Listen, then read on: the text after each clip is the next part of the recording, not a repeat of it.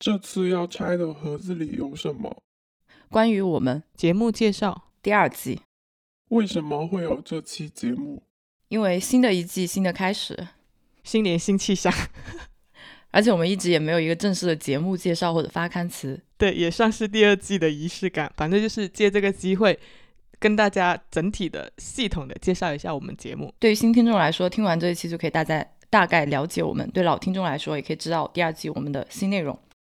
新的一年给大家拜个年吧！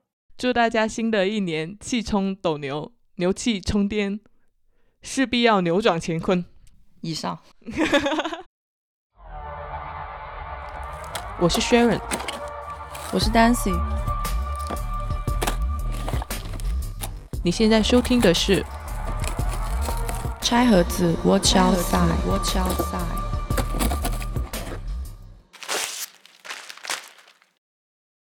首先是拆盒子的介绍和基本纲领。关于我们是谁这个问题啊，先来听我俩的江湖名号，感受一下。巴别塔上人上人，迪拜塔里叹人生。人间哲理从何有？丹炉吸烟很上头啊！广告人里人上人，巴别塔里叹人生。恩博巴克直上身，雪中送炭似火轮，人间道理轰炸机。希望就是人间轮，简称嗯人伦。刚刚听到的录音，其实就是播客圈小范围内知名的赤名大神 蓝屏电台的主播张十八同学 给我俩的名号，有没有一丢丢全游里面龙妈出场的风范？但是实际上简单点吧，我们两个就是营销行业从业人员，nobody。对，但还是要感谢一下张十八费心起的这个名号，激情的文案创作，感谢他，文案大师。对，以及本期开始介绍我们节目的新成员。对我们来了一位高冷的、会不定时出现的 Mary 同学，就是你们开头听到负责问问题的那一个声音。对，大家可以慢慢了解他。嗯哼，那接下来就是关于我们播客的名称“拆盒子 ”，Watch outside，到底是什么意思，以及为什么要叫这个名字。其实字面意思就不用解释了吧？字面意思就是很简单，也很清晰的。只是可能会有人想要问说，为什么是拆盒子啊？然后背后到底有什么意思？对这个问题吧，为什么我们之前一直没有好好的解释过？第一个是懒，第二是我们自己也没有想得很清楚，第三个是这样可以让读者，哎，不对，听众自己有一些解读的空间。但是这一期我们来好好的解释一下。顺便可以讲一下品牌命名这个事儿。对，先讲一下我的解读，就是呃，对这个播客名，其实我有三个层面的理解。第一个就是拆除认知的桎梏，这个节目名称的来源其实是之前的那个著名的盒子理论嘛。科幻片、无限恐怖电影里面的一个重要理论，简单来说就是把我们所处的世界比作盒子，然后我们是盒子里面的某个物种或者程序，而盒子外面操纵我们的另有其人。联想到我们现实的世界，可能也会有一一只看不见的手在操纵我们，影响我们对这个世界的认知，可能是我们习以为常的经验，我们所处环境的一个视野局限，我们接受的教育等等，然后。我觉得我们是应该要通过观察盒子外面的世界，才能破除这种呃思维的桎梏，所以我们取名叫 Watch Outside，也是想说通过这个节目提供另一种视角观察，然后让大家拆掉这种日常思维的桎梏，out of the box，就是一起去探索世界，觉察觉察自我。然后另外一个层面的意思是拆掉交流的障碍，就是呃。在这个时代，其实真诚的表达与沟通是稀缺的。就像我们之前是什么在阻碍表达那期说过的一样，就是我们选择了播客这种媒介，也是对于这种表达寄予期望，就是我们希期望的表达应该是这个样子的。然后，嗯，也是我们。节目理念的一个呈现吧，就是希望大家可以拆掉树立起来的这种比较封闭的盒子世界，来认真的聆听沟通。最后一个呢，就是拆掉自我的经验了。就是我相信，只有看清了盒子外面的世界，才能更好的反思自己。就在向外看的同时，其实我们也在就是更好的进行一个自我的反观。在这个过程中，其实也是对自我的思考、对自我经验的反思和对自我的重塑。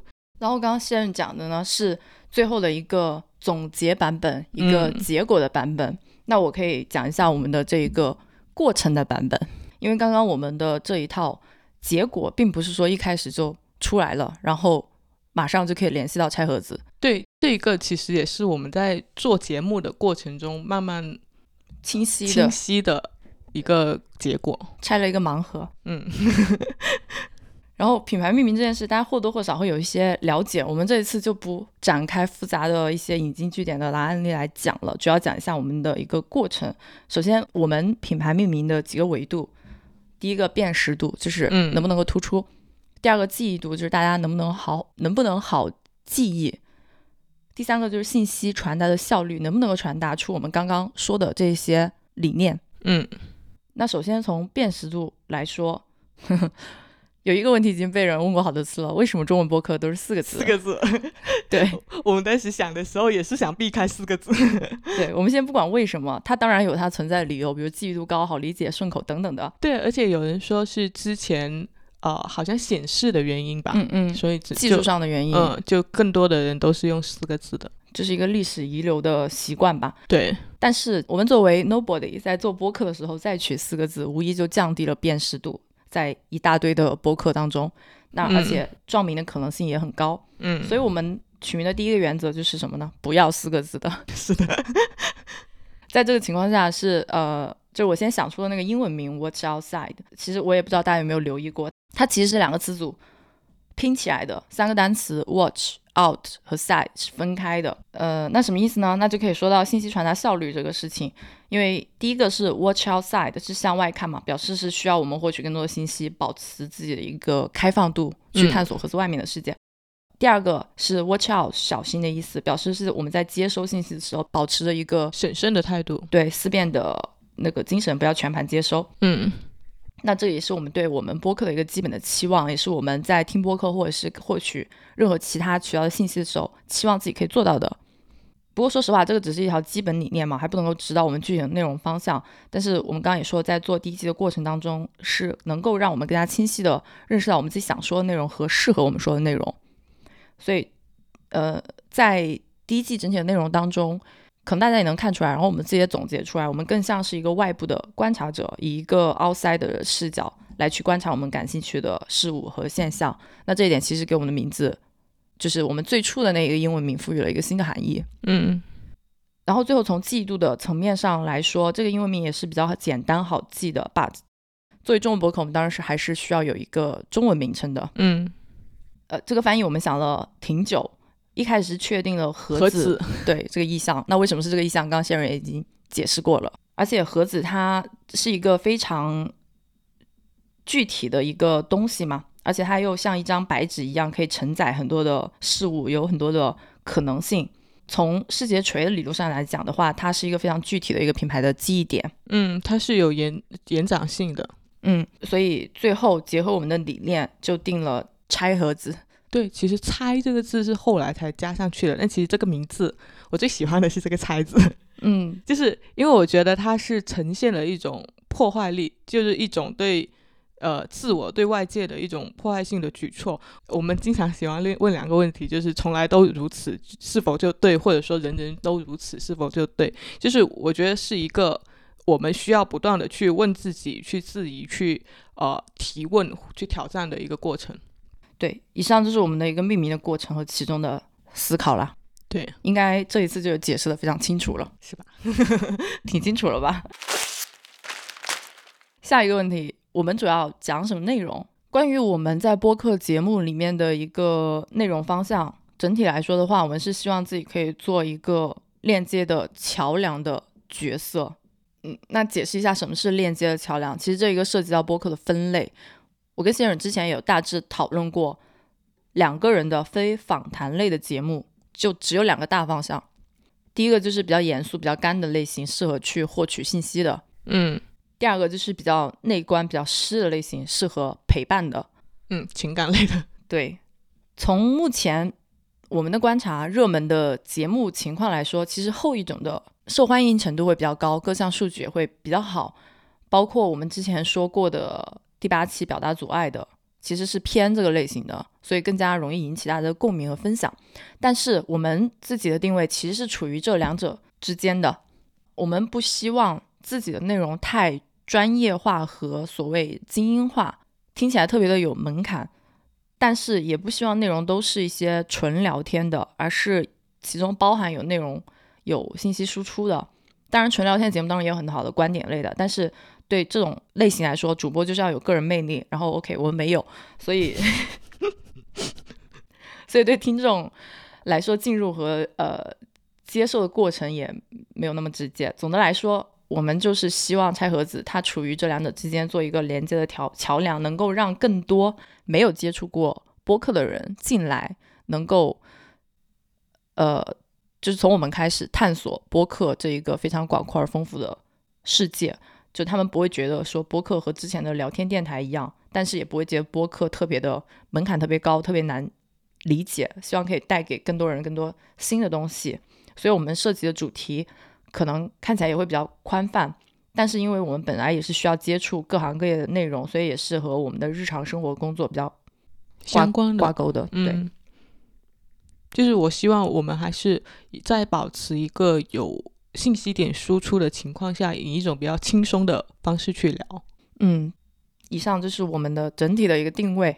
对，然后还有一个就是关于追热点的问题，因为热点话题当然是给一个节目，尤其是新节目带来关注和流量的好的方式。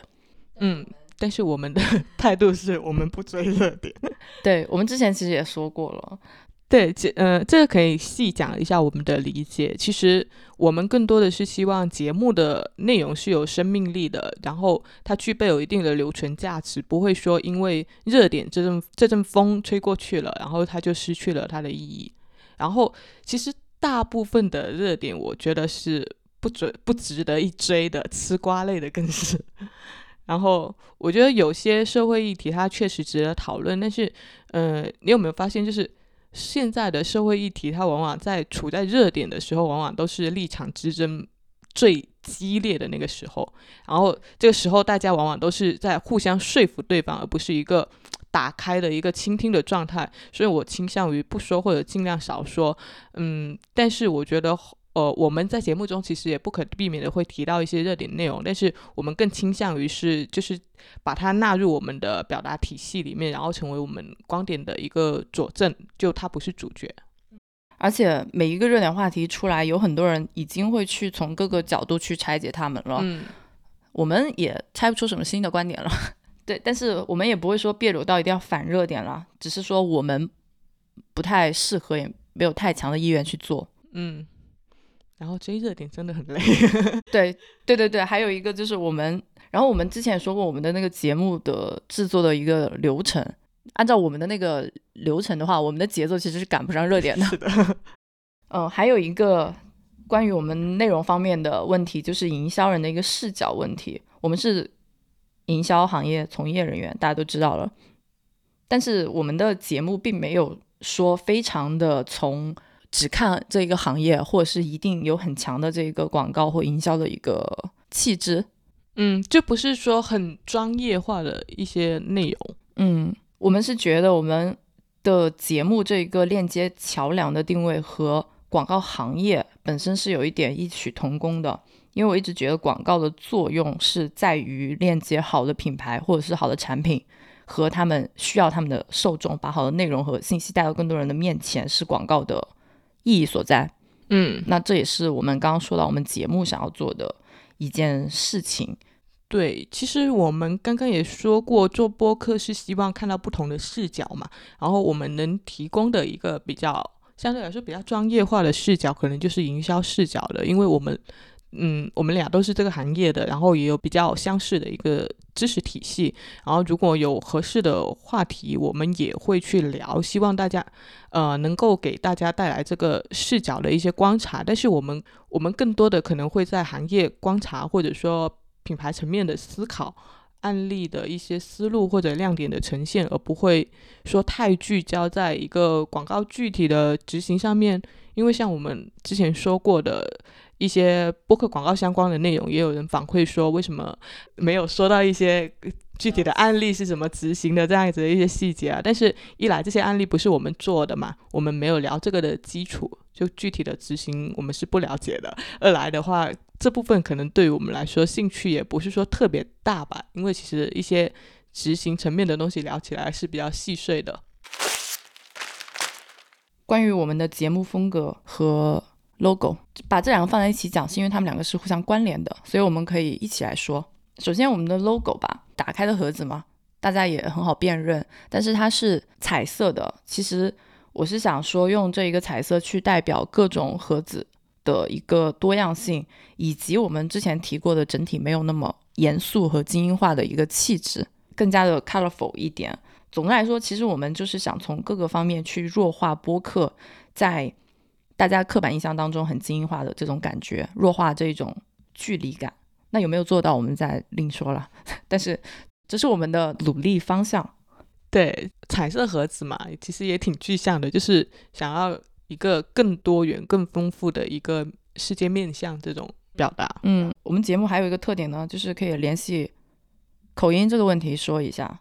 对，其实熟悉我们的听众都知道，我俩是 自带各自的潮家乡口音。我是潮汕口音，然后呃，Daisy 是湖南口音。我不算湖南口音，我是湖南。湖南人的通病就是 L N 不分，反正就是这个也好像慢慢成为我们 节目的一大特色。之前也说过，反正就是有人喜欢，有人吐槽，这个我们真的没啥办法。不过口音的问题也让我们节目出了一些梗，例如说的好的话就是菜盒子，说的不好的话就是菜盒子。主要是你，反正口音这个问题虽然受到很多的批评，但也有很多人喜欢谢人的这个口音的。但是我们不认为这是一个缺点，这是一个没有办法改变的客观事实。哎，反正要是真不喜欢，就当我们是个菜盒子吧。另外一方面的话，其实口音也体现了我们想要强调的真实和播客中的这种人味嘛。嗯，毕竟我们不是要做一个非常官方、非常严肃的节目。我台还有另外一个特色，就喜欢开栏目。这可能是策划职业病，就是特别喜欢给东西分类的这种强迫症，大家习惯就好，或者就是忽略我们各种乱七八糟的栏目和合集。然后我们的联系以及互动方式这一趴很重要。嗯，首先最推荐大家阅览我们内容的一个公开阵地，就是我们的网站。我们的网站地址是 watch 横杠。out 横杠 side dot com 很好记，对不对？确定？好记啊，挺好记的。大家只要知道我们的三个字母是分开的就可以了。然后这个网址是不会变的，所以大家记住这个网址就可以了，就不会和我们失去联络。OK，那其实目前开放的一些渠道，像呃，收弄里面写的网站、微博、微信的私信，还有邮箱，都可以找到我们。对，欢迎大家给我们写邮件，这是最推荐的私下沟通方式。对，去极客也可以找到东西，去公众号和微博可以找到 Sharon，也欢迎品牌方通过邮件联系我们共创内容，我们的商务合作是 open 的。对，然后听众如果有比较长的 内容反馈或者想给我们写信的话，就通过邮箱是比较好的。然后还有一个，我们之后可能会。开放的一个比较私人化的一个阵地，就是 newsletter，也就是邮件通讯，这个是我们想要去做的一个内容板块。对，上线了我们也会说一下的。说到这里，可能大家就有一个问题：搞这么多的渠道这么复杂，为什么不直接做社群？哎，首先我要回答一下，其实不复杂的，你只要记住我们的网址就可以了，然后所有的东西都可以在上面找到。那回答一下，为什么不做社群？首先，社群我们之前讨论过，就两种嘛，一种自己建立、自己运营，这种我们不考虑，主要是因为社群的运营很耗时间，而且很繁琐，然后我们两个都很懒，所以就不想做，并且我们都是不太热衷群聊的人，所以就不想不太想用这种方式来跟大家建立联系了。然后另外一种可能就是我们引导建立但不运营，就相当于把听友组织起来，然后你们自己玩，就像之前你说张笑宇老师是吧？对，对于忘形的群是这种形式。对，这种你就是需要主播他有比较强的个人号召力，然后能给到，其实应该也要给到这个群一些运营的思路，或者说比较好的一些想法吧。有一些基本纲领吧。嗯，这个我们暂时也没有这个，我们没有这个个人魅力。对，这两个主播怎么回事？老是在节目里强调我们没有什么个人魅力。没有啊，最直接的原因还是没有时间啊，朋友们。管理一个社群需要精力实在是太多了，而且大家其实手进员的群也非常多。其实我我现在真的我的群都不看。对啊，能不能看信息？就我们都是全凭缘分的，所以呃，大家也看不过来那么多群嘛。嗯，说实话，而且。还有就是做社群的目的到底是什么？有一个很大的目的在于可以连接我们的听众，特别是在现在的环境下，可能很多播客我们还好一点吧，可能有很多播客它会面临着一个被下架的风险。那单凭一个收听的平台，大家的联系是很弱的，听众有可能就是找不到这个节目了，分分钟。所以我们理解很多播客开群，只是说我们选择了另外的解决方式嘛？对。而且我们的节目其实也不太适合社群这个交流方式，因为我刚刚谢人也说了，我们就是不太喜欢群聊这个形式，嗯，准确说是不太喜欢线上交流这个形式。而且群说实话只能用来沟通一些呃无关痛痒的话题或者纯聊天吧。这样的形式更加适合的，要么就是情感向风格和主题的播客，要么就是主播特别能花时间和维护这个群的议程和氛围。我们都不是。So，不开社群。对，嗯，到这里为止，我们的基本介绍就差不多了。对，那接下来讲一下第二季的一些更新的内容。等一下，不知道听到就从节目打开到现在，大家有没有发现我们改版了多少处？要不要先来个 大家来找茬？大家来找茬，好，评论里见。然后呢，以下是找茬答案公布的环节是吗？是的，首先我们。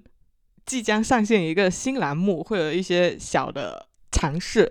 对，这是一个本期还没有办法发现的更新内容。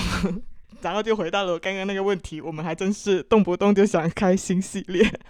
想到七个梦的那个评论，又搞新系列。对，这个新栏目叫快递盒。如果你是老听众，你在印象中可能 见过这个栏目名称，就是我们早期的时候有一季有一期单口是。拿着一个快递盒当栏目名称的，由于谢润一直拖延不上他的单口，所以我们只上了 怪你，所以我们这个单口只上了一期。那这一季呢，我们想做的这个新的栏目是一个短音频内容。那我们决定开这个栏目的时候，觉得快递盒这名称是最适合的，所以我们就现场打脸。把之前那一期的名字悄悄给改了，不叫打脸，叫旧盒回收。OK，可以。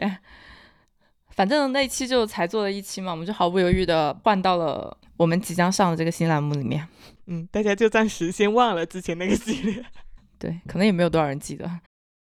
新的这一个快递盒栏目是一个短音频的形式，具体的内容大家到时候听。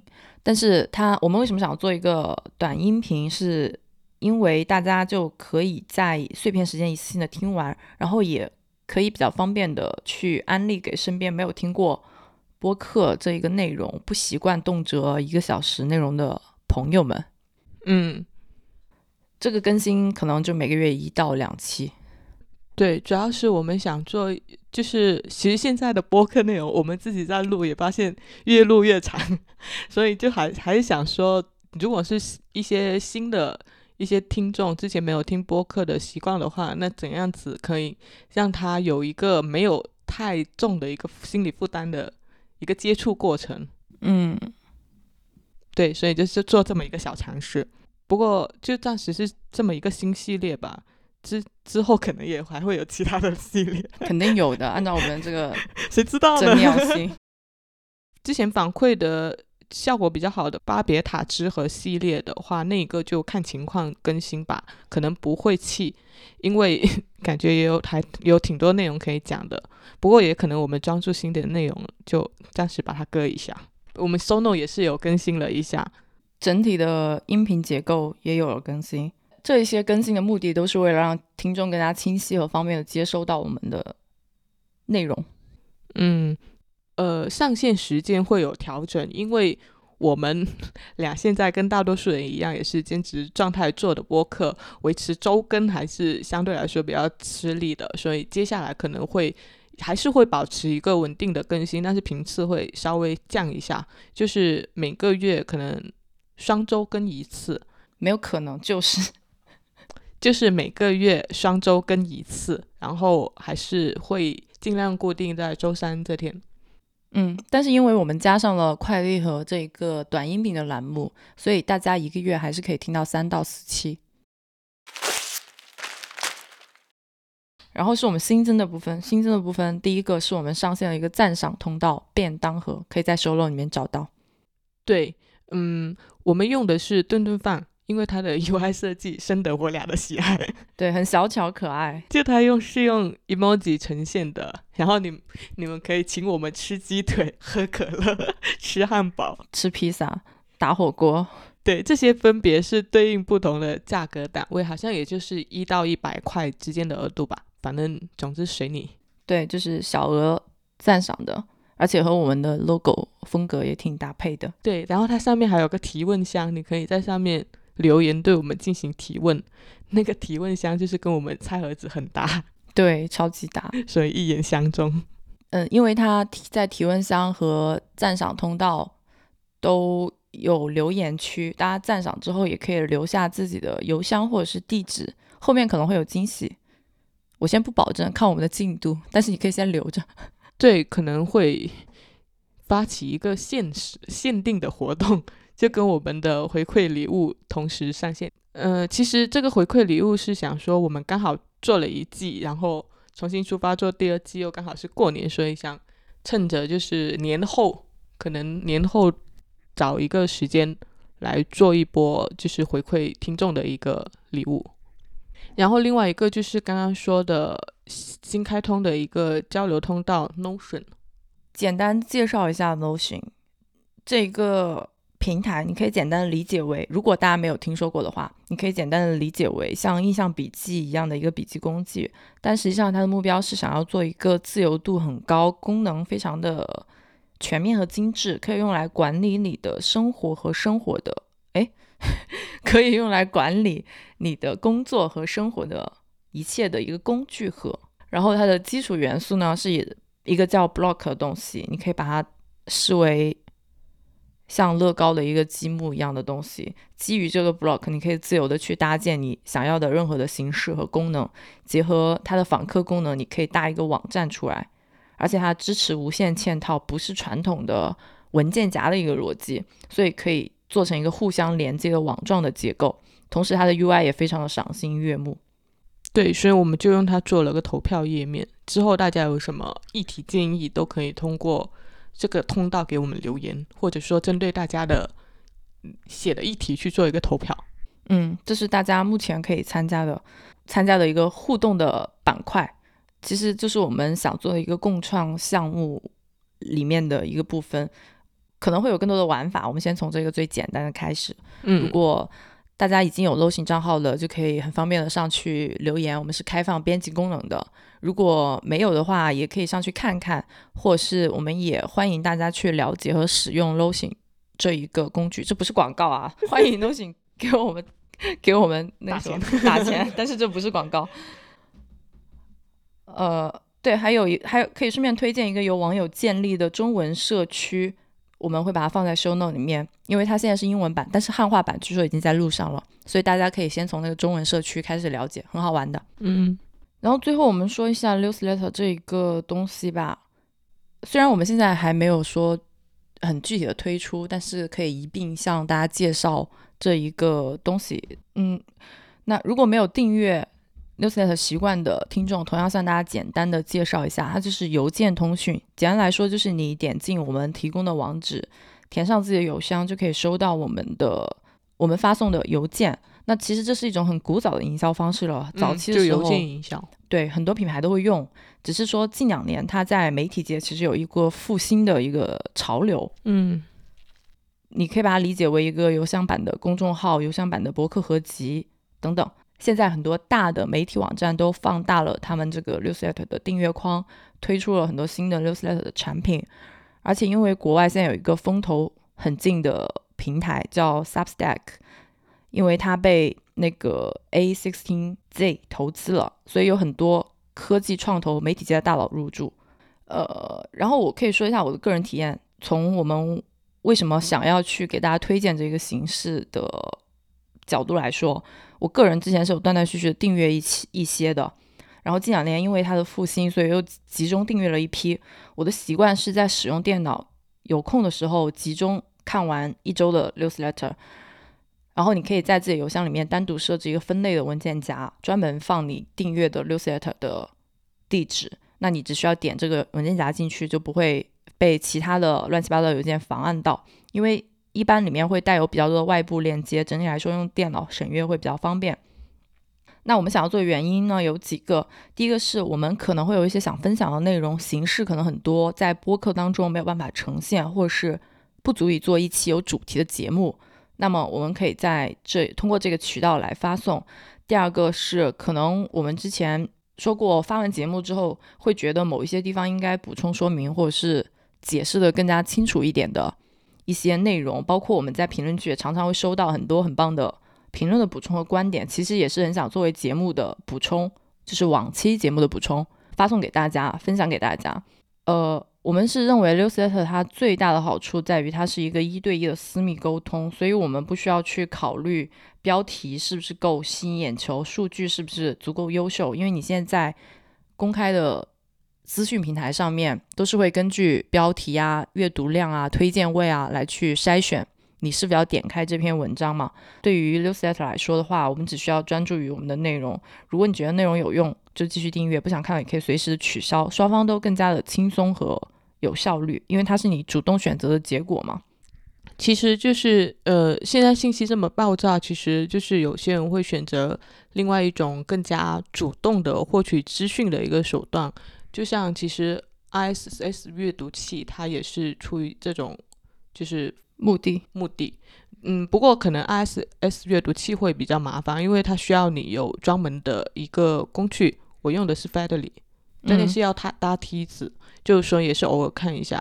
ISS 的话，它会比较高效的，可以把你的订阅的那些信息、那些内容以信息流的方式浏览出来、呈现出来，视觉上更加方便。嗯，我会用它来兼顾着获取一些信息了。就是我觉得，呃，播客这种形态，其实在某种本质上来说，跟就是 newsletter 还有 ISS 阅读器这种资讯获取获取方式还挺搭的，都是呃更具有主动性，然后嗯、呃更有筛选性的一个获取信息的一个过程。对所以我们想做是一个和播客结合，算是一个比较自然和匹配的事情吧。嗯，那具体怎么做呢？还没想好，sorry。但是你们可以先定着，就后续再期待一下吧。对，反正也不会有什么影响嘛，对吧？嗯，那呃，怎么订阅呢？我们是选择了 Headweek 这一个平台，它是由极客孵化的一个邮邮件分发平台，网址 show note 里面我们也会放上。那直接复制网址在浏览器中打开，点击右下角的加号，然后填入你的邮箱就可以订阅成功了。之后你就只需要去 check 你自己的邮箱就好。如果你非常懒，你也可以直接告诉我们你的邮箱，我们也可以帮你添加进去。OK，没有什么时效性，所以不需要有压力。想看的时候就看，不想看也没什么关系。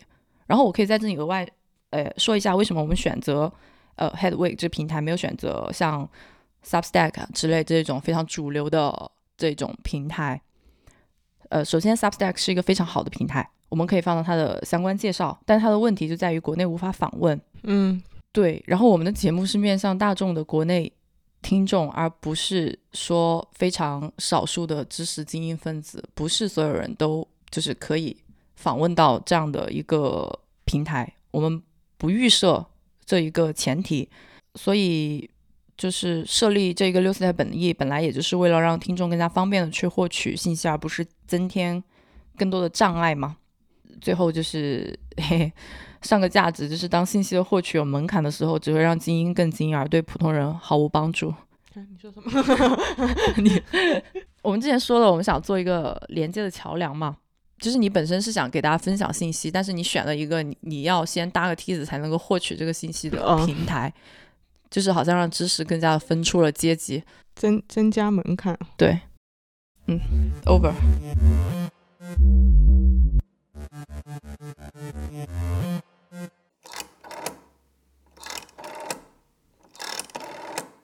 Hello，你正在收听的是由 Dancy 和 Sharon 主理的播客节目《拆盒子 Watch Outside》。如果你喜欢我们的节目，可以去苹果播客给我们好评，让更多的人听见我们的声音。也欢迎到我们的便当盒进行打赏支持。更多互动方式以及我们节目中提到的所有信息的详细补充，都可以在节目的 show note 中找到。我们的固定网址是 watch 横杠 out 横杠 side dot com，欢迎到这个地址来找我们玩。我们推荐你在苹果播客、小宇宙、Google Podcast 等泛用型客户端收听，也可以在网易云音乐、QQ 音乐、喜马拉雅等平台找到我们的节目，搜索“餐盒子”即可。感谢您的收听。